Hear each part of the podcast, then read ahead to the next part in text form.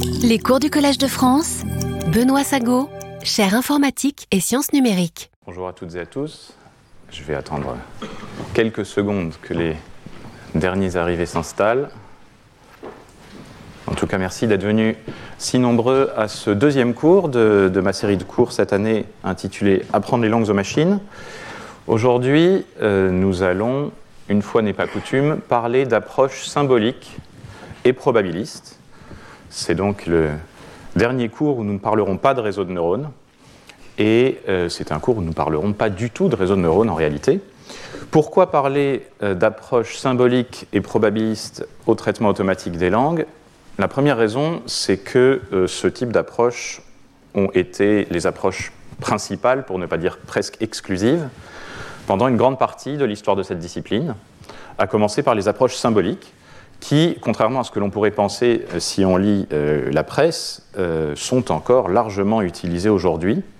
Elles ont un certain nombre d'avantages. Elles permettent d'exploiter des informations explicites, donc d'encoder explicitement des connaissances métiers, par exemple, et de s'en servir.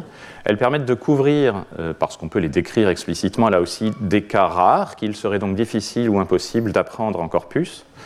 Elles permettent d'avoir des systèmes qui peuvent être corrigés et améliorés de façon là aussi explicite. Et enfin, les décisions qu'elles prennent, les choix qu'elles font, que font ces systèmes plus exactement, sont naturellement plus facilement explicables que lorsque les décisions sont prises par des modèles euh, statistiques ou neuronaux. Enfin, euh, les approches symboliques sont moins consommatrices en énergie dans la quasi-totalité des cas que des, grands modèles euh, neuronaux. Et euh, dans une certaine mesure, euh, comme elles ne s'apprennent pas, elles n'ont pas besoin d'énormes quantités de données pour être développées, elles posent des problèmes moins grands en termes de confidentialité des informations.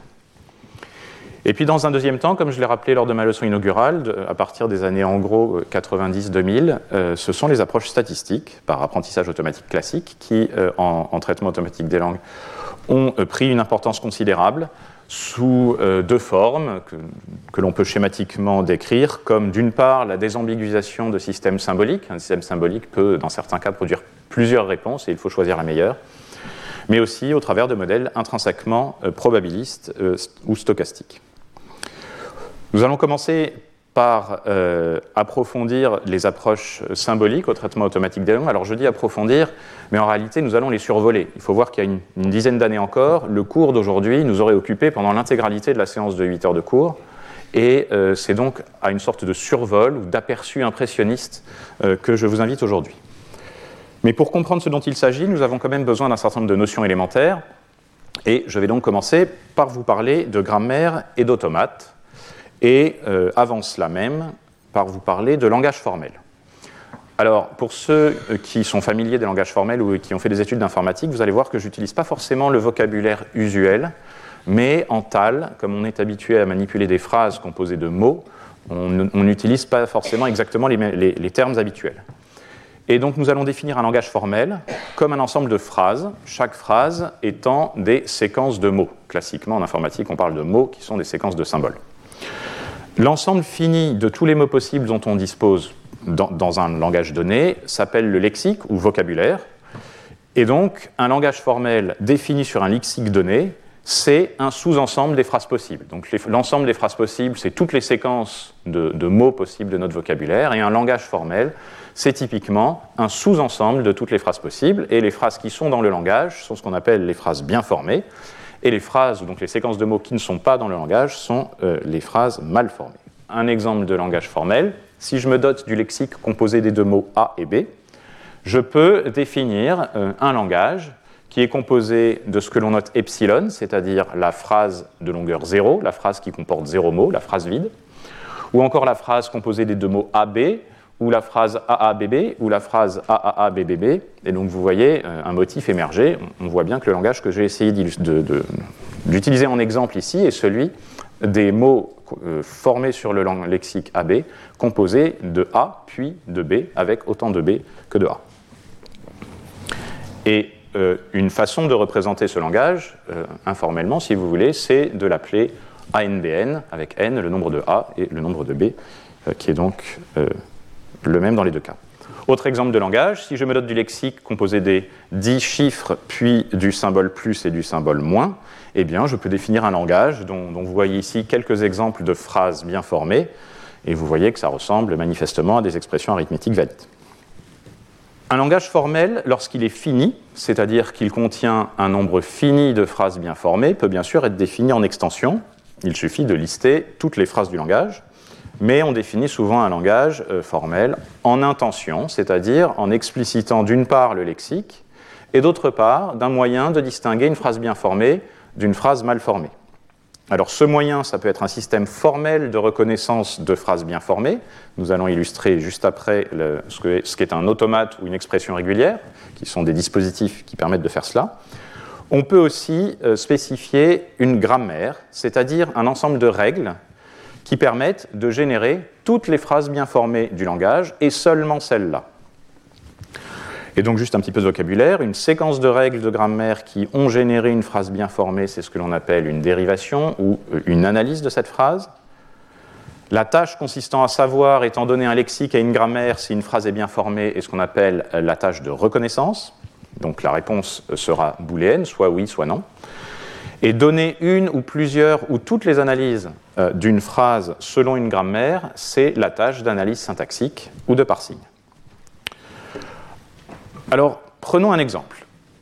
Soit le lexique AB, à nouveau, mais cette fois-ci le langage que j'ai écrit ANBM, c'est-à-dire un langage formé d'un certain nombre de A, N, puis d'un certain nombre de B, M, et cette fois-ci, contrairement à tout à l'heure, M n'est pas nécessairement égal à N. Ce sont DA, puis DB, en nombre quelconque, y compris possiblement 0. Donc vous voyez, parmi euh, les phrases bien formées, il y a la, phrase vide, A, B, AAA, ABBB, etc. etc. J'ai parlé il y a quelques instants de la notion d'automate. Qu'est-ce que c'est qu'un automate et comment ça va nous permettre de reconnaître si une phrase est bien formée ou non? On va l'illustrer sur un exemple et sur l'exemple de la phrase AAB. Donc voici un automate qui correspond euh, au langage que je viens de définir. L'idée, c'est que l'on va euh, analyser, on va parcourir la phrase d'entrée euh, en commençant au début et en commençant au début de l'automate, le début de l'automate, c'est l'état, l'un des deux ronds, l'état auquel on arrive par la flèche qui vient de l'extérieur. Et puis on va avancer progressivement dans la phrase d'entrée en parcourant l'automate, de sorte qu'à chaque fois qu'on avance par-dessus un mot dans la phrase d'entrée, on doit suivre une flèche de l'automate qui a le même mot comme étiquette. Donc ici, par exemple, on voit qu'on peut avancer par-dessus le premier A en suivant la flèche avec l'étiquette A. On peut faire ça une seconde fois. Là, vous voyez qu'on est dans un état d'où aucune flèche avec l'étiquette B ne sort. Mais vous vous souvenez qu'epsilon, ça veut dire la séquence vide. Donc, on peut avancer d'une longueur 0 dans la, chaîne, dans la phrase d'entrée et parcourir euh, cette flèche, cette transition, c'est le terme, et on arrive dans l'état 2. Ensuite, on a un B devant nous, et donc on peut parcourir la transition qui est étiquetée par B, et on arrive dans l'état 2. Et vous voyez que l'état 2, il je l'ai euh, entouré de deux cercles et non pas d'un seul, c'est parce qu'il s'agit d'un état final. L'état final, ça veut dire quoi? Ça veut dire que si j'arrive à la fin de ma phrase d'entrée, à un moment où dans mon automate je suis sur un état final, c'est que la phrase était bien dans le langage. On a donc reconnu cette phrase comme faisant correctement partie du langage défini par cet automate. Pour ceux d'entre vous qui êtes familiers avec les expressions régulières, c'est tout à fait équivalent. On peut représenter la même chose que l'automate précédent sous forme de l'expression régulière A étoile, B étoile. Euh, la sémantique de cette notation, c'est de dire c'est A étoile, ça signifie A répété un certain nombre de fois, soit 0, soit une fois, soit un nombre quelconque de fois plus grand que 1. Et pareil pour B. Donc en gros, c'est une manière de formaliser un nombre quelconque de A suivi d'un nombre quelconque de B, ce qui est exactement la définition de notre langage. Comment faire la même chose avec une grammaire cette fois-ci? Eh bien, on peut se doter de la grammaire suivante. Euh, donc S, ça se lit S se réécrit grand A, grand B, grand A se réécrit petit a, etc. Ce sont des règles dites de réécriture et on va voir pourquoi dans quelques secondes. La première règle, ce qu'on appelle sa partie gauche, est ici l'axiome. Ça va être le point de départ euh, de notre travail. Les autres symboles qui ont des majuscules sont ce qu'on appelle des symboles non terminaux. Pourquoi? Parce qu'on ne va pas pouvoir les garder tels quels, il va falloir les transformer, les réécrire. A l'inverse, ce que l'on appelle les symboles terminaux, qui sont donc les éléments de notre vocabulaire ou de notre lexique, sont satisfaisants et on pourra les laisser tels quels. Donc comment est-ce que l'on utilise cette grammaire pour montrer que AAB fait bien partie du langage qu'elle définit? Eh bien, on va partir de euh, la première euh, règle, parce qu'elle réécrit le fameux axiome S dont j'ai dit qu'on devait partir. Donc on prend cette règle, S se réécrit AB. On remplace S par AB. Maintenant, j'ai dit tout à l'heure que le grand A, on ne pouvait pas s'en contenter. Il faut qu'on le remplace à son tour, et pour cela, on va utiliser la règle grand A peut être réécrit en petit a grand A. Ça donne petit a grand A grand B. Alors, à nouveau, grand A, on ne peut pas le garder tel quel, et cette fois-ci, on va utiliser l'autre règle, commençant par grand A pour le réécrire. Grand A se réécrit petit a, et ça donne petit a, petit a, petit b. Et enfin, avec l'avant-dernière règle, on peut réécrire ce grand B, et ça donne petit a, petit a, petit b, qui est exactement la phrase dont on voulait prouver l'appartenance au langage. Et voilà comment euh, on procède. Alors, je vais anticiper un tout petit peu euh, ce dont nous aurons besoin par la suite. C'est une représentation alternative de cette notion de règle et de cette notion de dérivation sous forme d'arbre. Regardez, euh, on est parti de S et on l'a transformé en AB. On peut représenter cette réécriture sous cette forme-ci, en disant que S en, illustrant graphiquement comme ça que S a été réécrit AB.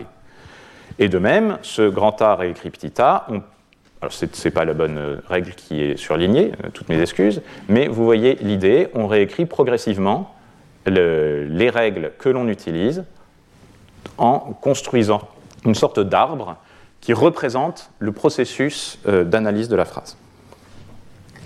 Les langages réguliers sont les langages qui peuvent être reconnus par un automate à état fini, tel que je viens de l'illustrer, ou par une expression régulière, dont je n'ai pas donné la définition, ou par une grammaire de réécriture, dont les règles respectent certaines contraintes, c'était le cas de la grammaire que nous venons de voir. Mais certains langages ne sont pas réguliers. Et par exemple, le premier langage dont nous avons discuté ce matin, comme ANBN, donc DA en un certain nombre suivi d'autant de B qu'il n'y avait de A, eh bien, c'est un langage pour lequel il n'existe pas d'automate fini tel que je viens de les montrer, ou d'expressions régulières qui les reconnaissent. Et euh, définir ces langages, qui sont plus complexes que ce que permettent euh, les automates, eh bien, nécessite de disposer de grammaire plus générale. Et en réalité, euh, Chomsky a montré que l'on pouvait classifier, parmi de nombreux types de classifications, mais en tout cas qu'on pouvait classifier les langages selon ce qu'on appelle aujourd'hui la hiérarchie de Chomsky. Donc les langages les plus simples sont les langages réguliers, avec des grammaires qui doivent respecter un certain nombre de contraintes, la complexité de la tâche de reconnaissance ou d'analyse, euh, donc combien est-il difficile de savoir si une phrase appartient à un langage? Eh bien, c'est un problème linéaire en la longueur de la phrase. Et euh, un exemple est donc ANBM dont nous avons parlé. La classe juste au-dessus, c'est ce que nous, en TAL, appelons les langages non contextuels, ou les langages hors contexte, et que dans d'autres sous-disciplines de l'informatique, on appelle les langages algébriques. Ce sont des langages où les règles, cette fois-ci, n'ont pas de contraintes sur ce qu'on peut mettre à droite de la flèche, mais où à gauche de la flèche, on continue à demander à ce qu'il y ait exactement un symbole non terminal, et c'est tout. Là, la tâche de reconnaissance et d'analyse syntaxique est cubique en la longueur de la phrase, et un exemple de tel langage, c'est justement ANBN, qui n'était pas régulier, mais qui est euh, non contextuel. La classe au-dessus, c'est celle des langages dits contextuels, où vous voyez que dans les règles, on peut cette fois-ci avoir un petit peu de contexte, du côté gauche de la flèche, d'où leur nom, mais ce contexte doit rester inchangé. Là, la problématique de la reconnaissance euh, est beaucoup plus difficile. Euh, éventuellement, c'est un problème NP complet.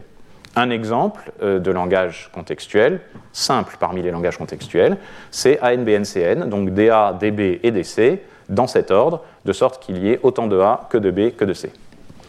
Et puis, la classe la plus générale, c'est la classe des langages récursivement énumérables, euh, qui, dans le pire des cas, euh, pose des problèmes euh, indécidables. Alors, il y a eu de nombreuses discussions pour savoir si les langues naturelles, si je puis dire, appartenaient à telle ou telle classe. En réalité, c'est un problème assez mal posé parce que ça dépend qu'est-ce que l'on veut mettre dans la grammaire sous la forme que l'on est en train de discuter et que ce que l'on veut traiter par d'autres moyens. Mais il y a un consensus général, là aussi, modulo un certain nombre de définitions et de conventions pour dire que le langage naturel est quelque part entre la classe des langages non contextuels et celle euh, des langages contextuels les plus généraux. Euh, ça correspond à une classe que l'on peut qualifier de langage faiblement sensible au contexte. Revenons un instant au langage régulier. À quoi servent euh, les langages réguliers? Ils conviennent assez bien à des langages simples, comme on l'a vu. Ils ont des algorithmes efficaces. Par exemple, si vous voulez reconnaître ou chercher, trouver des adresses e-mail dans un grand corpus de texte, inutile d'aller entraîner un gros réseau de neurones. Des expressions régulières très simples, comme celle-ci, voilà, qui est très moche hein, pour ceux qui, connaissent les expressions régulières, mais très moche pour ceux qui ne les connaissent pas aussi, euh, mais qui reconnaîtraient assez bien euh, des adresses e-mail dans un texte. Et plus généralement, les expressions régulières, en tout cas les langages réguliers au sens large, euh, sont encore très utilisés pour faire des tâches très surfaciques comme la tokenisation dont nous avons parlé la semaine dernière, le découpage en phrases, la reconnaissance de certaines entités nommées très simples, mais aussi éventuellement euh, l'identification rapide de marqueurs de concepts tels qu'ils peuvent être définis dans une ontologie. Si vous voulez chercher dans un texte toutes les mentions à la notion de rémunération, vous pouvez chercher euh, tous les mots qui commencent par rémunère, tout le mot salaire avec ou sans S, etc., etc. Je vais maintenant euh, définir une notion qui étend un petit peu la notion d'automate. C'est la notion de transducteur, euh, qui, euh, du reste, sera utilisée par Guillaume Jacques tout à l'heure dans son séminaire. L'idée derrière le transducteur, c'est que là où l'automate se contentait de lire la phrase d'entrée, d'accord, on parcourait l'automate en lisant la phrase d'entrée et en suivant les transitions qui avaient les bonnes étiquettes. Ici, en plus de faire cela, le parcours d'une transition va nous permettre d'émettre quelque chose en sortie. Donc là, si je reprends la phrase de tout à l'heure, je commence au début de mon transducteur, je parcours cette flèche, et vous voyez, cette flèche, elle lit le petit A, qui est à gauche de la barre verte, et elle émet un grand A, qui a donc été émis de l'autre côté du transducteur. Et ainsi, je reparcours une deuxième fois cette transition, j'ai émis un deuxième grand A, je parcours ce epsilon qui émet epsilon, donc il n'émet rien, et puis je parcours cette flèche petit b grand B, et j'émets donc un grand B. Vous voyez qu'ainsi, avec ce transducteur passionnant, euh, j'ai mis en majuscule euh, ma phrase d'entrée. On peut représenter euh, cette même chose sous forme d'expression régulière pour ceux qui connaissent. Alors à quoi ça sert? Ça sert à beaucoup de choses en réalité, et je vais en donner trois exemples très rapidement. Première chose, ça peut servir par exemple à décrire les lois de changement phonétique et les lois phonétiques synchroniques avec un formalisme général utilisé par les linguistes et qui ressemble à ceci. A devient B lorsqu'il est précédé de X et suivi de Y. Par exemple, en français contemporain aujourd'hui, une consonne sonore comme B de G eh bien, devient sourde dès lors que eh, à sa droite, il y a une consonne sourde comme peut que. Si vous prenez le mot absent, euh, le B, le B qui est euh, dans absent, il est juste à gauche d'une consonne sourde ici qui est le S. Et euh, le résultat, c'est que quand vous prononcez ce mot, vous dites absent comme s'il y avait un P à la place d'un B. Deuxième exemple d'utilisation des transducteurs, ça sert de base au développement de grammaire morphologique flexionnelle. Qu'est-ce que c'est qu'une grammaire morphologique flexionnelle? C'est tout simplement un moyen de décrire, par exemple, comment on conjugue un verbe. Euh, comment on conjugue les verbes du premier groupe. Si vous voulez faire la troisième personne du singulier de l'imparfait à partir de l'infinitif d'un verbe, vous pouvez dire que vous prenez le ER qui est à la fin de l'infinitif et vous le remplacez par AIT. Chanter, chantait. En pratique, on utilise rarement explicitement des transducteurs, on utilise des, moyens un petit peu plus abstraits pour décrire la morphologie d'une langue, mais in fine, euh, ce sont des transducteurs qui sont utilisés. Autre exemple, les transducteurs peuvent servir de base à certaines approches euh, en correction orthographique. Nous avons donc discuté de langage régulier. On va maintenant monter un tout petit peu en complexité avec euh, les langages algébriques ou les, langages non contextuels. Euh, on utilise souvent l'acronyme CFG comme Context Free Grammar, qui est l'équivalent anglais de grammaire non contextuelle. Et je vais vous montrer les CFG sur un exemple. Par convention, le parent unique des mots dans ces grammaires, donc vous voyez dans les règles de, droite. Euh, nous allons les écrire en minuscules pour des raisons qui vont apparaître claires très bientôt. Les autres symboles non terminaux en majuscules, et comme tout à l'heure, euh, la partie gauche de la première règle sera l'axiome, ce sera à chaque fois notre point de départ. Donc les non terminaux et l'axiome. Vous imaginez bien que les règles euh, telles que celles de la deuxième colonne, il en faut énormément, puisqu'il y a euh, plusieurs centaines de milliers de mots euh, distincts dans une langue, prototypiquement. Et donc, si on conservait notre grammaire sous cette forme-là, elle serait absolument gigantesque. Elle aurait des centaines de milliers de règles. Et c'est la raison pour laquelle, de façon générale, ce que l'on fait, c'est que on garde seulement la colonne de gauche comme grammaire, donc les, règles de grammaire qui, donnent la structure des phrases, si vous voulez, et puis on exporte les correspondances entre les mots et leur partie du discours possible, nom propre, verbe, adverbe, déterminant, etc., dans ce que l'on va appeler euh, cette fois-ci le lexique. Vous notez que j'ai utilisé le mot lexique tout à l'heure pour quelque chose d'un peu différent. Ici, on va appeler ça le lexique. Partons donc avec cette grammaire et ce lexique de la phrase Pierre mange souvent des pommes vertes. Première chose, on va appliquer le lexique, c'est-à-dire qu'on va remplacer chaque mot par euh, sa partie du discours. Donc évidemment, cette opération, dans le cas général, elle est ambiguë, et nous le verrons tout à l'heure, mais ici, euh, je suis parti de exactement la bonne séquence d'étiquettes.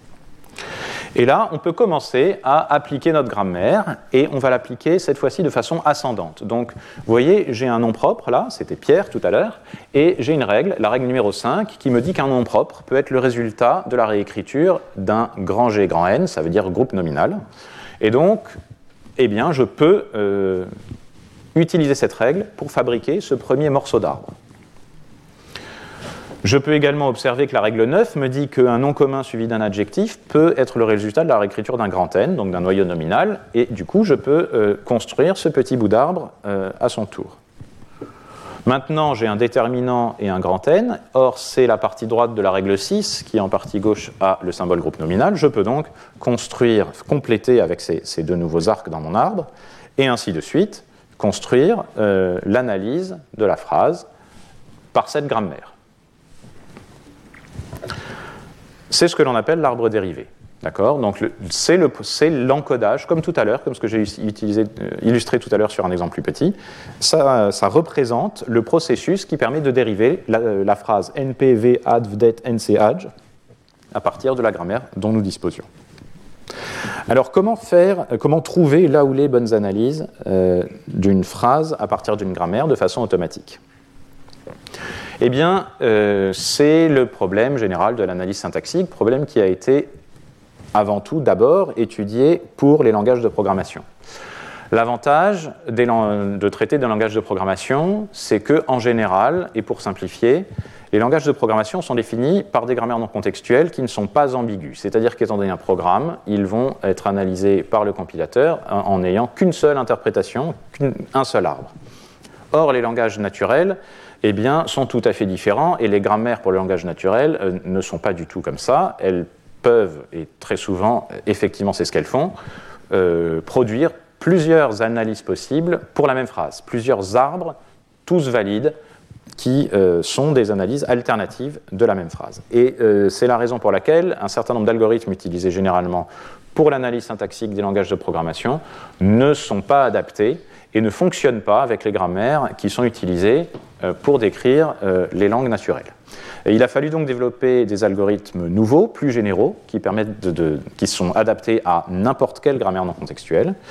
Et les trois plus connus d'entre eux sont l'algorithme dit CYK, du nom de certains de ses inventeurs, euh, l'algorithme de Hurley, du nom de son inventeur principal, et puis l'algorithme GLR. Et je vais vous présenter le plus simple d'entre les trois, qui est l'algorithme CYK. Donc on va prendre une phrase un petit peu plus simple que la précédente, la belle ferme la porte. Vous voyez que c'est un exemple classique de phrase qui est structurellement ambigu, puisqu'il peut s'agir d'une belle ferme qui porte quelque chose ou d'une belle qui ferme une porte. Donc je me suis doté d'une grammaire ici, et euh, je vais euh, représenter euh, mon analyse à l'aide de ce damier de losange. Première chose, dans euh, chacun des losanges de la ligne inférieure, je vais mettre l'ensemble des parties du discours possibles pour euh, chacun des mots. Donc ici, je n'ai pas représenté le lexique, mais vous voyez par exemple que belle peut être un adjectif ou un nom commun, que là peut être ce qu'on appelle un pronom clitique accusatif, donc c'est celui de elle l'apporte, euh, ou bien peut être un déterminant, donc un article, et porte peut être un nom commun ou un verbe. Et puis ce que je vais faire, c'est que je vais essayer pour chacun des losanges de ce triangle, de voir si la partie de la phrase qu'il couvre peut être analysée euh, par ma grammaire. Par exemple, si je regarde la séquence label, eh bien, je vais mettre dans le losange gris tous les symboles non terminaux que je sais construire à l'aide de la grammaire. Et vous voyez qu'ici, si je, prends le, symbole terminal det pour la et nc pour belle, eh bien, grâce aux règles 6 et 7, je peux fabriquer un, groupe nominal qui, euh, enfin, qui, englobe la belle. Je viens au losange suivant. Là, si je prends pour belle l'interprétation adj et pour ferme le terminal non commun, je peux faire un grand N grâce à la règle 8. Ici, par contre, il n'y a aucune combinaison de terminaux qui fonctionne. Bon, très bien. Et là, euh, il va y en avoir plusieurs. Regardez, si je prends pour là la catégorie déterminant et pour porte la catégorie non commun, à nouveau, je peux faire un groupe nominal. Mais si je prends euh, le pronom critique accusatif pour là et le verbe pour porte, je peux faire un groupe verbal et un grand V également. J'en viens à la ligne suivante. Donc là, on doit couvrir la belle ferme. Donc on a deux choix, soit on fait la puis belle ferme, soit on fait la belle puis ferme. Donc on va essayer les deux. On commence par la puis belle ferme. Vous voyez qu'en prenant déterminant pour la et le grand N de belle ferme, on sait faire un groupe nominal par la règle 6. Et si on découpe à l'autre endroit, eh bien, euh, on est euh, capable de rien faire du tout. Très bien. On passe au losange suivant. Alors, avec ce découpage-là, puisqu'on a un epsilon juste en dessous à droite, évidemment, on ne peut pas réussir, mais en fait, dans l'autre sens, ça ne marche pas mieux. Ici, euh, on peut faire un groupe verbal avec verbe plus groupe nominal, et euh, avec l'autre découpage, on ne peut rien faire. Sur la ligne d'au-dessus, eh bien, il se trouve qu'on ne peut strictement rien faire dans aucune des trois façons de découper euh, la belle ferme là. Vous voyez, ça, ça ne marche pas, ça, ça ne marche pas, ça, ça ne marche pas non plus. Et puis, euh, là non plus, en réalité, on va être rien capable de faire. Par contre, une fois que j'arrive tout en haut, donc là j'ai carrément quatre découpages différents possibles de ma phrase, celui-ci ne donne rien, puisqu'il y a un epsilon du côté droit, mais celui-ci est un succès, puisque en prenant groupe nominal pour label et groupe verbal pour ferme la porte, je peux fabriquer un S par la règle numéro 1. Avec cet autre découpage, même chose, et euh, les autres découpages ne donnent rien, mais vous voyez que du coup, on a obtenu par deux façons différentes un axiome S tout en haut, et en fait, ça correspond aux deux arbres euh, qui nous conviennent. Et donc vous voyez que par un parcours euh, de, ce, de, ce, triangle, progressivement, de bas en haut, on a réussi à construire en réalité toutes les analyses possibles pour cette phrase selon cette grammaire. C'est l'algorithme CYK. Alors, je vous ai dit tout à l'heure qu'il était généralement reconnu, sous certaines hypothèses, que les langues naturelles euh, étaient plus complexes que euh, les langages que l'on peut définir avec une grammaire non contextuelle. J'ai parlé de grammaire faiblement contextuelle. Et donc, c'est cette notion que je vais essayer de vous introduire à travers un exemple. Mais pour cela, j'ai besoin de rester temporairement dans le monde des grammaires non contextuelles, mais de, de transformer un petit peu la façon dont on les présente et dont on les représente. Donc, considérons cette fois-ci la phrase Pierre mange une pomme. C'est décidément mon fruit préféré ce matin. Euh, et avec cette grammaire, vous voyez que la première étape d'une analyse euh, de cette phrase, si je fais une analyse descendante, donc on part de l'axiome, comme ce qu'on a fait déjà plusieurs fois, eh bien, je vais nécessairement utiliser pour commencer la règle numéro 1, puisque c'est la seule qui a S du côté gauche. Et cette règle, comme tout à l'heure, je peux la représenter sous forme de petits morceaux d'arbre. Mais comme je l'ai dit aussi, le groupe nominal et le groupe verbal euh, doivent être remplacés. Ce sont des symboles non terminaux, on ne peut pas les laisser comme ça, il faut les réécrire. Et pour indiquer ceci explicitement, je peux euh, décorer mes nœuds avec cette flèche vers le bas, pour indiquer il me faut quelque chose en dessous. Par exemple, la réécriture du groupe verbal va solliciter la règle numéro 2, GV se réécrit VGN, et si je représente cette règle de la même façon, vous voyez que l'opération consistant à réécrire S en GNGV puis GV en VGN peut être représentée sous, sous forme, enfin peut être, peut être vue comme étant la fusion de ce nœud qui attendait un groupe verbal dans, dans, le petit arbre du dessus avec la racine du petit arbre du dessous qui fournit un groupe verbal. Et je peux donc faire cette opération dans, dans, dans mes deux petits bouts d'arbre et faire de ces deux petits bouts d'arbre un seul arbre c'est une opération qu'on appelle opération de substitution. Et je peux faire la même chose pour réécrire mon groupe nominal grâce à la règle 4, représentée là-bas sous forme de bout d'arbre. J'identifie ce GN flèche avec ce GN et je substitue. Et vous voyez qu'en répétant ça, euh, je vais pouvoir construire l'arbre d'une façon un petit peu plus graphique que par l'application de règles. Une fois que j'en arrive là, vous voyez que je m'étais déjà donné les parties du discours de chacun des mots de ma phrase, et donc je peux identifier les parties du discours du côté de l'arbre avec celles du côté de la phrase, et c'est l'opération d'ancrage. Et j'ai mon arbre. Je me retrouve donc avec une manière de regarder ces grammaires non contextuelles qui est sous forme de manipulation de bouts d'arbre. C'est vrai pour la partie grammaire, c'est vrai pour la partie lexique. Et en réalité, c'est absolument strictement équivalent. C'est-à-dire que je peux oublier la représentation sous forme de règles et sous forme de lexique et me concentrer sur la grammaire, euh, la même grammaire exprimée sous forme de bouts d'arbre. C'est ce qu'on appelle une grammaire de substitution d'arbres, parce que ce sont des morceaux d'arbres que l'on va substituer les uns dans les autres jusqu'à construire des arbres où il n'y a plus de nœuds euh, à flèche.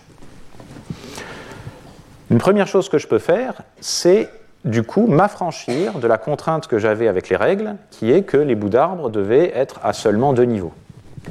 Je peux par exemple faire à l'avance l'ancrage, c'est-à-dire avoir des arbres comme ceux qui sont en bas. Vous voyez, j'ai pré-substitué euh, les nœuds.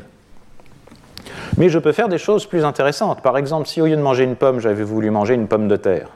Si vous vous souvenez de la notion de mot sémantique, on aurait envie dans l'absolu que pomme de terre vienne comme une unité atomique, euh, mais qui a quand même une certaine structure interne. Eh bien très bien, on peut avoir dans notre grammaire cette structure interne préfabriquée et que l'on va venir substituer dans le nœud n flèche euh, qui est juste au-dessus de lui. Euh, une autre chose que je voudrais vous montrer, c'est la notion d'attribut, que l'on aurait tout à fait pu rajouter sur les règles définies classiquement, mais que l'on peut illustrer aussi ici. Je l'illustre par l'accord en nombre entre un sujet et son verbe en français. Donc vous voyez que je peux savoir, dans la règle S serait écrit GNGV que le nombre du groupe verbal doit être le même que le nombre du groupe nominal. Ici, sa valeur, c'est la variable n. Et vous voyez, c'est n des deux côtés pour dire que ça doit être la même. Et euh, que le nombre du groupe verbal doit être le même que le nombre du verbe, euh, qui en est le mot principal. Euh, et ça, ce sont des éléments qui viennent de ma grammaire. Dans la partie de la grammaire qui correspond à ce qu'on appelait tout à l'heure le lexique, je sais que Pierre est singulier et que mange, écrit de cette façon, est singulier aussi.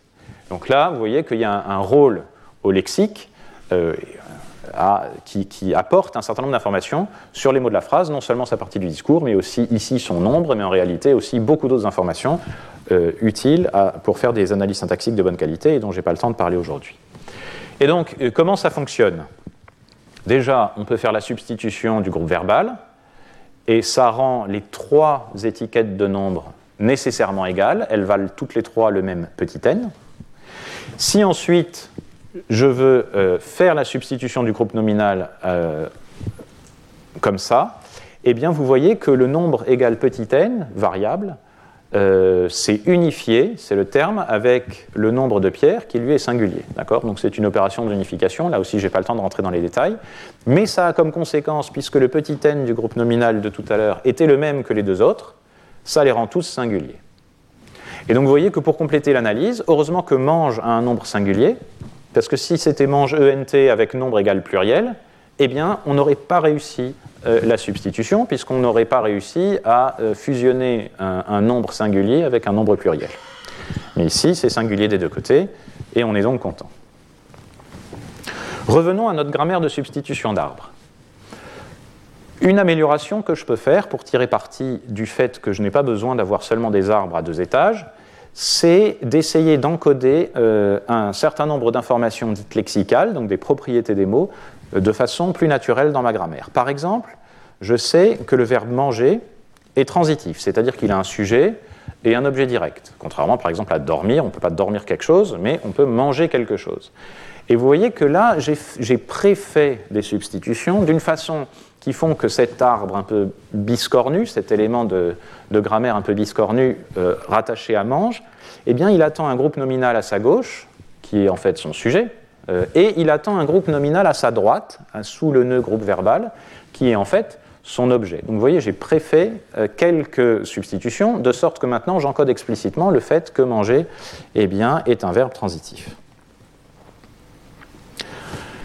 Je peux ensuite, euh, juste pour vous illustrer euh, quelque chose d'intéressant, oublier un petit peu l'intérieur de, ces arbres, donc les, arcs entre les nœuds, etc., et me concentrer sur le fait que j'ai un bout d'arbre pour pierre, un bout d'arbre pour mange, un bout d'arbre pour une et un autre pour pomme. Et je vais relier ces, petits arbres-là euh, les uns aux autres à travers les opérations de substitution. Donc, ça bouge tout seul. Et donc, les substitutions que je fais correspondent à ce graphe-là. D'accord? On substitue une dans pomme, pomme dans manche, pierre dans manche. Et c'est euh, ce que l'on appelle euh, l'arbre euh, de dérivation. Il encode la succession d'opérations que l'on fait pour construire l'arbre dérivé.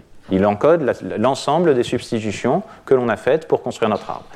Et vous observez qu'il a des propriétés qui devraient vous rappeler euh, la notion euh, d'arbre de dépendance que nous avons entrevue aux deux derniers cours. Et c'est d'autant plus vrai que si au lieu de manger une pomme, Pierre avait mangé une pomme de terre et que l'on avait utilisé le bout d'arbre euh, qui préencodait pomme de terre avec toute sa structure interne, c'est un seul bout d'arbre au, au, départ, donc ça aurait fait un seul nœud dans cet arbre, et on aurait donc eu une structure comme ceci qui est relativement satisfaisante d'un point de vue sémantique. Jusqu'à présent, nous n'avons toujours pas quitté le domaine des grammaires non contextuelles. Tout ce, que je viens de vous présenter aurait pu être fait avec des grammaires non contextuelles standards, mais maintenant, euh, nous allons aller un tout petit peu plus loin. Revenons donc à Pierre mange une pomme. Euh, c'était ça notre grammaire, la dernière version que nous avons prise. Euh, voici l'analyse. Et je vais maintenant faire un petit peu de place entre mange et une. Donc là, c'est le même arbre, hein, c'est exactement la même chose, juste j'ai fait un petit peu de place. Pourquoi euh, Parce que euh, Pierre mange parfois une pomme. Donc si je veux insérer parfois, comment je fais? On pourrait se dire, eh ben, on va mettre une règle avec un nœud de substitution euh, qui permettra de, substituer un adverbe dans un nœud ADV flèche. Sauf que ce n'est pas très satisfaisant. L'opération qu'on a faite tout à l'heure, c'était justement de fabriquer un arbre un peu tordu pour mange, pour qu'il attende un sujet et un objet. Un sujet, un objet, c'est ce qu'on appelle des arguments du verbe. C'est constitutif de ce que dit le verbe, alors que parfois, c'est ce qu'on appelle un modifieur. Donc c'est quelque chose qui vient se rajouter après coup pour euh, préciser ou modifier le sens du verbe. Euh, c'est tout à fait différent. Et donc on pourrait avoir envie d'un type d'opération un peu différent. Je ne vais pas rentrer dans les détails, faute de temps, mais l'idée ici est par exemple d'introduire une opération qui s'appelle l'opération d'adjonction et que je vais illustrer graphiquement. Qu'est-ce que c'est que l'opération d'adjonction? Je dessine un arbre comme celui-ci. Vous voyez qu'il a deux caractéristiques nouvelles. La première, c'est qu'il a euh, un nœud qui s'appelle V étoile. Au lieu d'avoir une flèche, il a une petite étoile. Et la deuxième caractéristique, c'est que vous voyez que ce nœud V étoile, euh, il est étiqueté avec la même étiquette que la racine de l'arbre. D'accord? Il y a un V au-dessus et puis il y a un V étoile juste en dessous. C'est donc un nœud qui va être capable de s'adjoindre, euh, c'est le terme, dans l'arbre de Pierre mange une pomme. Qu'est-ce que c'est cette opération d'adjonction?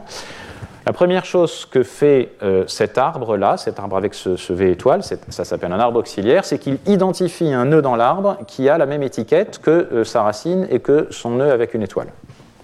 Deuxième chose, il coupe ce nœud en deux demi-nœuds qui portent tous les deux la même étiquette. Et ensuite, il vient se fusionner de cette façon. C'est ça euh, l'opération d'adjonction. Alors, on n'a pas le temps de rentrer dans les détails de, ce que cela implique, mais en quelques phrases, une grammaire de substitution d'arbres, comme je l'ai dit il y a quelques instants, c'était toujours strictement équivalent à une grammaire non contextuelle, mais si on se rajoute l'opération d'adjonction que je viens de vous illustrer, on obtient ce que l'on appelle une grammaire d'adjonction d'arbres, ou plus souvent, mais c'est moins bien, grammaire d'arbre adjoint, ou tree adjoining grammar, d'où tag.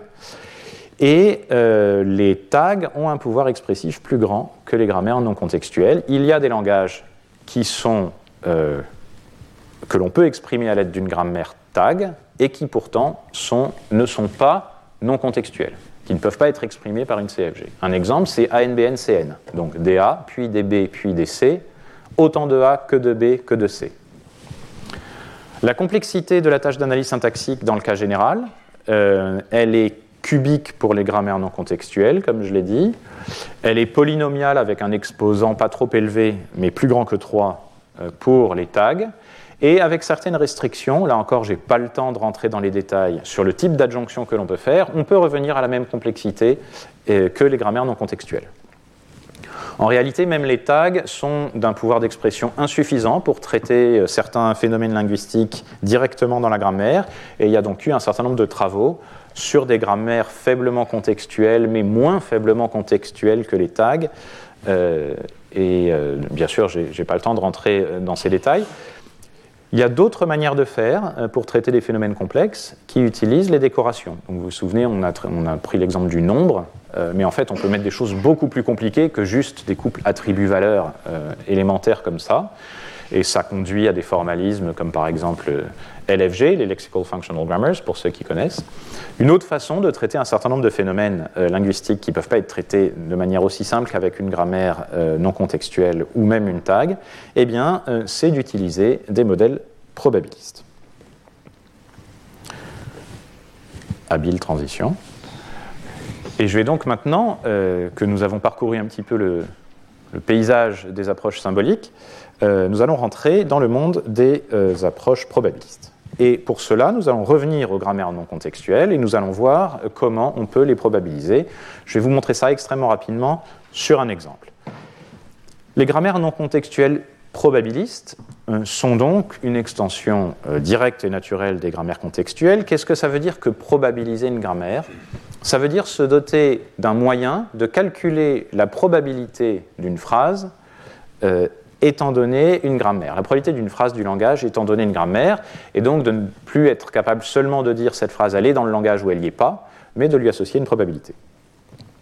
Les grammaires non contextuelles étant non contextuel, vous l'aviez compris, il est raisonnable que la façon dont on va définir euh, le, mode de calcul de ces probabilités soit lui aussi non contextuel, c'est-à-dire qu'il soit euh, placé au niveau de, chacune des règles. D'accord? Euh, L'idée, c'est qu'on va attribuer une probabilité à chaque règle, et ce, indépendamment du contexte dans lequel elle sera appliquée. Et la probabilité d'une phrase selon une, telle grammaire sera le produit des probabilités de chacune des règles qui sont utilisées pour sa dérivation. Alors prenons un exemple. c'est un exemple pas, particulièrement parlant. La seule chose intéressante, c'est de s'apercevoir que donc l'axiome est S, comme souvent, et que euh, la phrase A a, selon cette grammaire, six analyses différentes. Donc ces six arbres euh, peuvent être produits par la grammaire qui est à gauche. Euh, en regardant bien, vous pouvez vous en convaincre. Comment on va définir euh, la probabilité de chacun des arbres? Eh bien, on va utiliser la probabilité associée à chacune des règles, là, juste à, droite de chaque règle. Par exemple, si je veux calculer la probabilité de l'arbre qui est en haut à gauche, je peux commencer euh, par ce morceau d'arbre qui manifestement a été produit par l'utilisation de la règle D flèche A. La probabilité de cette règle est 1 puisque c'est la seule règle qui permet de réécrire grand D. Donc pour réécrire grand D, vous n'avez pas le choix, vous devez utiliser cette règle avec une probabilité de 1. Donc j'ai mis un 1 dans le petit rectangle en haut à droite, qui va encoder notre calcul euh, au fur et à mesure. Ensuite, pour fabriquer ce grand A, on a manifestement utilisé la règle qui est ici écrite en rouge, qui elle avait une probabilité de 2 tiers, parce qu'on aurait pu utiliser celle qui est juste en dessous pour écrire un grand A. Donc ça nous donne 1 fois 2 tiers comme probabilité de ce sous-arbre. De ce côté là-bas, B1 serait écrit petit b, pareil, c'est la seule règle qui réécrit B1, donc sa probabilité est de 1. Grand B serait écrit B1, par contre, probabilité 2 tiers, on aurait pu utiliser grand B serait écrit B2. Donc, il y avait une probabilité 2 tiers que euh, l'arbre ressemble à ça, à cet endroit-là. Ça nous fait 2 tiers comme probabilité pour ce sous-arbre. Et pour calculer la probabilité globale de l'arbre, eh bien, euh, j'ai 2 tiers pour le sous-arbre de gauche, 2 tiers pour le sous-arbre de droite, et j'avais 1 tiers comme probabilité de réécrire S à l'aide de AB. Je multiplie tout ça, et ça me donne une probabilité de 1 tiers pour l'ensemble de l'arbre. Donc j'avais une probabilité de 3 quarts pardon, de réécrire S sous forme AB, et la multiplication de 3 quarts par 2 tiers et par 2 tiers me donne 1 tiers. On peut faire exactement le même calcul sur tous les autres arbres, et euh, ça donne des probabilités qui, vous le voyez, euh, somment à 1, euh, comme prévu. Donc voilà en gros comment on peut probabiliser les grammaires non contextuelles. C'est un exemple de plaquer un modèle probabiliste par-dessus un modèle formel. Euh, c'était l'une des deux façons d'utiliser les statistiques dont j'ai parlé dans la première diapositive. Et je vais maintenant euh, vous montrer des exemples du deuxième type d'utilisation des approches euh, probabilistes. celui de modèles intrinsèquement statistiques, si vous voulez. Je vais commencer par l'étiquetage en partie du discours. Vous vous souvenez que l'étiquetage en partie du discours, c'est cette tâche qui consiste à prendre les mots d'une phrase. Alors, est-ce que ce sont des tokens Est-ce que ce sont des formes On va dire mots pour simplifier aujourd'hui, et de leur attribuer donc une, partie du discours, comme ce que l'on a vu euh, la semaine dernière et même précédemment. Alors, sur quelle base est-ce qu'un système peut s'appuyer pour choisir la bonne partie du discours à associer à chaque mot? Première approche, c'est ce que l'on appelle les modèles unigrammes. Euh, ce sont des informations qui viennent directement du mot à traiter, indépendamment du contexte dans lequel il apparaît. C'est un système de classification, euh, si vous voulez, hors contexte. Par exemple, on peut regarder dans un grand corpus, annoté en partie du discours, donc pour lequel vous avez l'information, vous pouvez faire des statistiques dessus et vous apercevoir que tel mot a presque toujours la même étiquette. Par exemple, le mot une, quand bien même de temps en temps il peut être un nom commun, euh, voilà, à la une du journal, eh bien, très majoritairement, c'est un déterminant. Dans votre corpus d'apprentissage, vous saurez le compter, et donc vous pouvez vous dire, bon, bah, la plupart du temps, quand je vois une, je peux me dire que c'est un déterminant. Vous pouvez regarder aussi euh, comment le mot que vous avez étiqueté, euh, enfin, à quoi il ressemble. en français, en tout cas, un mot qui finit par ment est souvent un adverbe, et ça encore, vous pouvez le voir dans un corpus d'apprentissage. Évidemment, euh, avec des informations comme cela, euh, vous allez aller jusqu'à un certain point et pour améliorer votre système, vous allez avoir besoin d'informations de contexte. Vous pouvez regarder les mots environnants. Par exemple, un mot qui vient en français après le mot du a très peu de chances d'être un verbe. Vous pouvez regarder les étiquettes qui ont déjà été attribuées aux mots environnants. Par exemple, si votre étiqueteur étiquette de gauche à droite, vous pouvez regarder les étiquettes qui sont juste à gauche. Par exemple, après une préposition, vous avez en français rarement une autre préposition. Et puis, vous pouvez disposer, là encore, de lexiques qui vous donnent des informations euh, sur le mot que vous avez à traiter, voire sur les mots environnants. Euh, par exemple, un mot que vous n'aviez pas vu dans votre corpus d'apprentissage, mais dans votre lexique, euh, il est présent et il est présent sous forme de nom. Le lexique vous dit que c'est un nom et rien d'autre. Eh bien, il y a de grandes chances que dans votre phrase aussi, il soit un nom.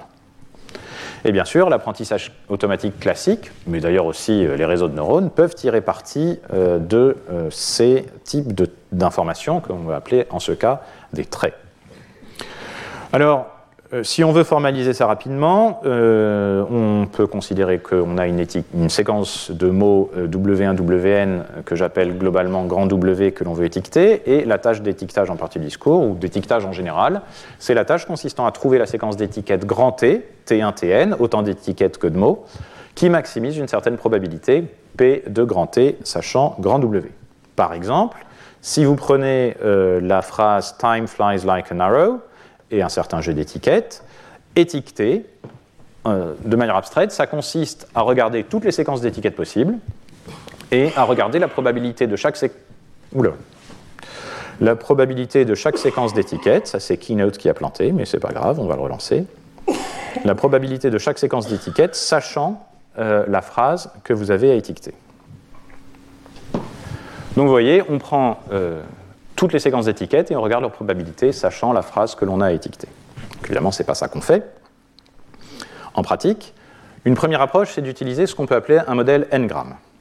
Donc l'idée, pour ceux qui connaissent après application du théorème de Bayes, l'idée générale, en quelques mots, c'est de chercher la séquence d'étiquettes étant donné une phrase qui, d'une part, est maximalement probable en soi, d'accord?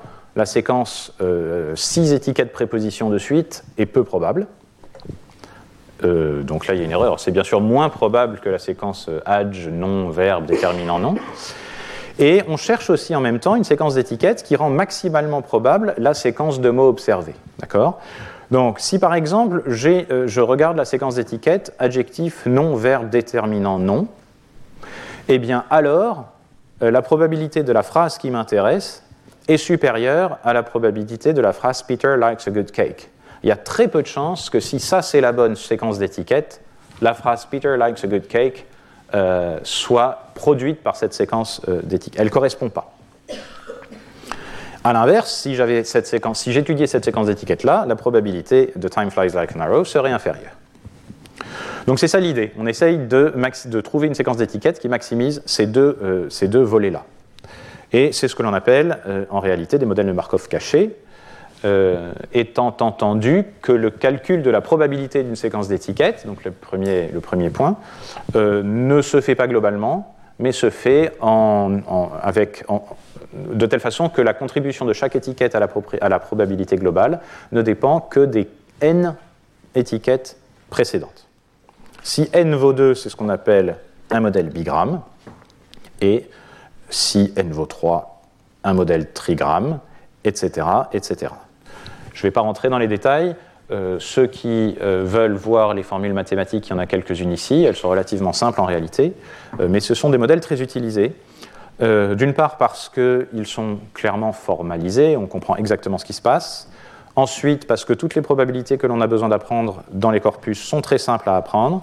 Et enfin, parce qu'on dispose d'un algorithme linéaire en temps, l'algorithme de Viterbi, qui permet de trouver la meilleure séquence d'étiquettes dans un temps linéaire en la longueur de la phrase. Euh, ce qui est relativement euh, performant. Une alternative euh, à cette approche, c'est d'utiliser ce que l'on appelle les modèles de Markov à maximisation d'entropie, qui sont un type de modèle de Markov conditionnel. Donc là, l'idée, c'est qu'on ne fait pas ce découpage entre, d'une part, probabilité de la séquence d'étiquettes et d'autre part, probabilité de la phrase étant donné la séquence d'étiquettes. On calcule directement les probabilités des étiquettes étant donné la phrase. Et pour cela, on peut s'appuyer sur un certain nombre de traits et entraîner des modèles statistiques ou d'ailleurs neuronaux à prédire, par exemple, de proche en proche, la première étiquette euh, à partir euh, du premier mot, puis la deuxième étiquette à partir de la première et du deuxième mot. Mais en fait, rien ne nous empêche, par exemple pour prédire la première étiquette, d'aller regarder, y compris les mots qui sont euh, à droite de la position où on est, ou d'ailleurs toutes sortes d'autres informations comme euh, ce qu'un lexique connaît de tous ces mots. Ou, voilà, un, grand nombre de traits peuvent être mélangés, si vous voulez, ensemble et utilisés par un modèle euh, qui euh, prédit étape après étape les étiquettes. Donc c'est ce qu'on appelle les, les, Maximum Entropy Markov Models, par exemple, MEMM. Et euh, pour ceux euh, qui, connaissent un peu les choses, euh, les, MEMM utilisent une, optimisation locale, ce qui a conduit à l'utilisation de champs aléatoires conditionnels qui ont l'avantage de permettre une, optimisation globale. Je ferme la parenthèse. Je vais finir ce cours par vous présenter un autre exemple de modèle intrinsèquement statistique et euh, par revenir à l'analyse syntaxique, mais cette fois-ci euh, l'analyse syntaxique en dépendance, et plus précisément euh, ce qui s'appelle l'analyse syntaxique par transition. Alors, qu'est-ce que c'est que l'analyse syntaxique en dépendance? Je l'ai évoqué très brièvement précédemment. Une analyse en dépendance, c'est une analyse comme celle qui est illustrée en bas à droite de la diapositive, où au lieu, comme ce que nous avons fait jusqu'à maintenant euh, dans ce cours, de structurer la phrase progressivement de manière hiérarchique, eh bien, on euh, relie euh, chaque mot de la phrase à, au mot qui le gouverne, si vous voulez, au mot auquel il se rattache, par un lien que l'on appelle une dépendance et que l'on peut étiqueter pour indiquer la nature de ce lien. Et euh, c'est un type d'analyse qui, euh, remonte à, très longtemps, hein. ça remonte à des idées euh, et à des théories développées par Teignière, Mielchuk, il y, a fort longtemps, mais qui sont revenues au goût du jour, notamment au cours des années 2000, pour un certain nombre de raisons. sur lesquelles je n'ai pas le temps de m'apesantir, mais par exemple parce qu'elles permettent un moins mauvais traitement des langues à ordre mot plus libre, qui sont nombreuses autour du globe. Il y a deux principales familles euh, d'algorithmes pour faire l'analyse syntaxique en dépendance. Il y a l'analyse par transition, sur laquelle je vais revenir très bientôt, et l'analyse reposant sur les graphes, que je vais illustrer en une seule diapositive. L'idée euh, sous-jacente est la suivante. Vous euh, créez toutes les dépendances possibles et imaginables entre tous les mots de la phrase d'une part et entre un nœud spécial racine et chacun des mots de la phrase dans ce sens-là. Vous pondérez toutes ces dépendances possibles, donc vous, avez un modèle qui vous permet de, leur attribuer un poids, et ensuite vous cherchez l'ensemble de dépendances qui constituent un arbre dont la somme des poids est maximale et euh, qui couvre et, qui, euh, qui, atteint tous les mots de la phrase. Donc vous voyez ici, euh, une fois que vous avez enlevé le petit nœud, la petite flèche qui est marquée euh, deleted from cycle, peu importe les détails, vous gardez seulement les trois, grosses flèches bleues parce qu'elles constituent un arbre de dépendance valide et qu'elles maximisent euh, la somme des poids de ces arcs. L'avantage, c'est que comme le système a une vue globale de toutes les dépendances possibles, y compris celles qui vont du tout début de la phrase à la toute fin de la phrase, eh bien, euh, les performances sont relativement bonnes, même pour des dépendances qui vont très loin, qui partent, euh, qui, relient deux mots très loin l'un de l'autre. L'analyse en dépendance par transition euh, s'appuie, elle, pour le coup, sur une approche complètement différente. Elle consiste à se doter d'un système de transition que l'on peut appeler un système d'action, euh, qui consomme chacune un mot de la phrase d'entrée, ou bien produit un arc, de dépendance, produit une dépendance en sortie, ou bien d'ailleurs euh, fait les deux dans certains cas. Et donc, ce que l'on va faire, c'est que l'on va parcourir la phrase et au fur et à mesure, on va consommer des mots et émettre des dépendances d'une façon que je vais vous illustrer maintenant. Donc, ce que l'on fait, c'est qu'on prend d'une part une pile dans laquelle on met notre fameux nœud racine, qui est le point de départ de l'analyse, et on met tous les mots de la phrase, ici Economic News had little effect on financial markets, dans ce que l'on appelle une file. Et euh, je vais vous illustrer un exemple d'analyse par transition avec le jeu d'actions qui s'appelle arc standard, c'est le plus simple. Il y a trois actions différentes que l'on peut faire et je vais les illustrer euh, dans quelques secondes. La première action, c'est l'action qui s'appelle décalage. Donc vous voyez, j'ai pris le mot euh, économique qui était euh, tout en bas de la file et je l'ai mis sur la pile. Je peux décaler à nouveau news et là maintenant je vais vous illustrer une deuxième action qui s'appelle arc gauche, qui consiste à prendre les deux derniers mots de la pile et à les relier l'un à l'autre, comme ceci. Donc là, c'est un arc gauche de type attribut, peu importe. Et maintenant, euh, vous voyez que pour le reste de la phrase, le mot économique n'est plus visible, puisqu'il n'y a pas de flèche qui va pouvoir lui arriver dessus, il est déjà en dessous de news. Donc je peux le supprimer euh, de la pile, et c'est ce qui est illustré ici par le fait qu'il soit en couleur euh, très peu visible. Donc je peux encore décaler, faire un autre arc gauche, qui relie les deux derniers mots de la pile, etc. Je décale, je décale, encore un arc gauche, little effect, effect sera seulement visible de l'extérieur, little est déjà caché en dessous. Je décale, je décale, un dernier arc gauche, et là je vais faire une action qui est la troisième, qui s'appelle arc droit, et qui consiste à prendre les deux derniers mots euh, de la pile, donc ici on et market, et à créer un arc qui va dans l'autre direction. D'accord? Pourquoi? Parce que on financial markets, vu de l'extérieur, son mot principal c'est on, et donc markets, je peux le mettre en dessous de on, puis euh, le cacher à la vue de la suite de l'analyse, comme ceci. Autre arc droite, troisième arc droite, je décale le point final, encore un arc droite, et un dernier euh, pour relier racine au dernier mot qui est resté dans la pile, qui est le mot principal de la phrase, qui est had. Et voilà, quand je suis dans cet état où j'ai euh, la pile qui contient à nouveau racine et rien d'autre, et, mais la file, par contre, est vide, on a consommé tous les mots, eh bien, euh, c'est un succès. Propriété de cet algorithme, toute séquence de transition produit un arc de dépendance valide. Je ne définirai pas ici ce que veut dire projectif. Et à l'inverse, tout arbre de dépendance qui a des bonnes propriétés peut être produit par une séquence de transition. Donc l'algorithme, il est valide et il est complet. De plus, l'analyse d'une phrase de n mots nécessite exactement deux n transitions, puisque nous allons devoir décaler n fois et émettre n arcs. Ça fait donc deux n actions à effectuer, ce qui est évidemment un progrès par rapport aux algorithmes en, cubique dont on a parlé pour les grammaires non contextuelles. Alors si on veut comparer euh, l'approche par transition et l'approche par graphe de tout à l'heure, on peut regarder ce qui se passe en termes de qualité d'analyse en fonction de la longueur de la phrase. Vous voyez qu'en gros, ce n'est pas très différent. Et si vous regardez de plus près, vous voyez que quand les phrases sont courtes, eh bien l'analyse par transition marche légèrement mieux.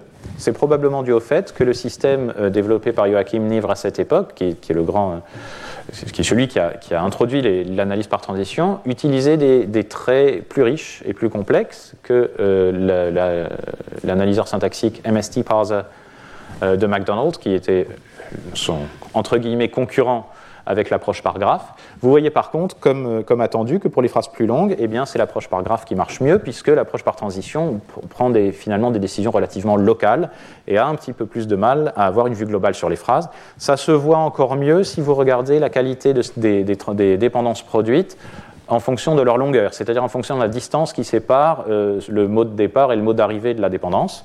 Vous voyez que euh, quand euh, les dépendances sont très longues, eh bien, la qualité de ces dépendances telles que produites par l'analyseur par transition continue à décroître, alors que l'analyseur reposant sur les graphes, finalement, oui, il est meilleur pour les dépendances courtes, mais au-delà d'une certaine distance, il finit par se stabiliser.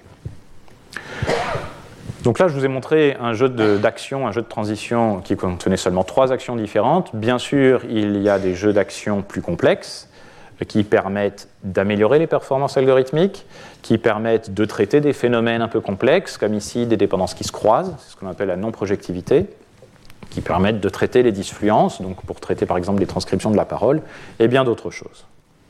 Alors pour conclure, car il est déjà 11 heures, mais notre petite interruption m'a mis légèrement en retard, euh, je viens de vous présenter un aperçu vraiment restreint euh, des enjeux, des problématiques, des algorithmes euh, et, des travaux qui ont été développés en traitement automatique des langues avec les approches symboliques et statistiques. Euh, la révolution neuronale a en effet fortement renouvelé le domaine et elle nous occupera pour, pour les six prochains cours. Il n'en reste pas moins qu'un grand nombre de concepts et d'algorithmes esquissés aujourd'hui restent très importants et sont encore complètement utilisés.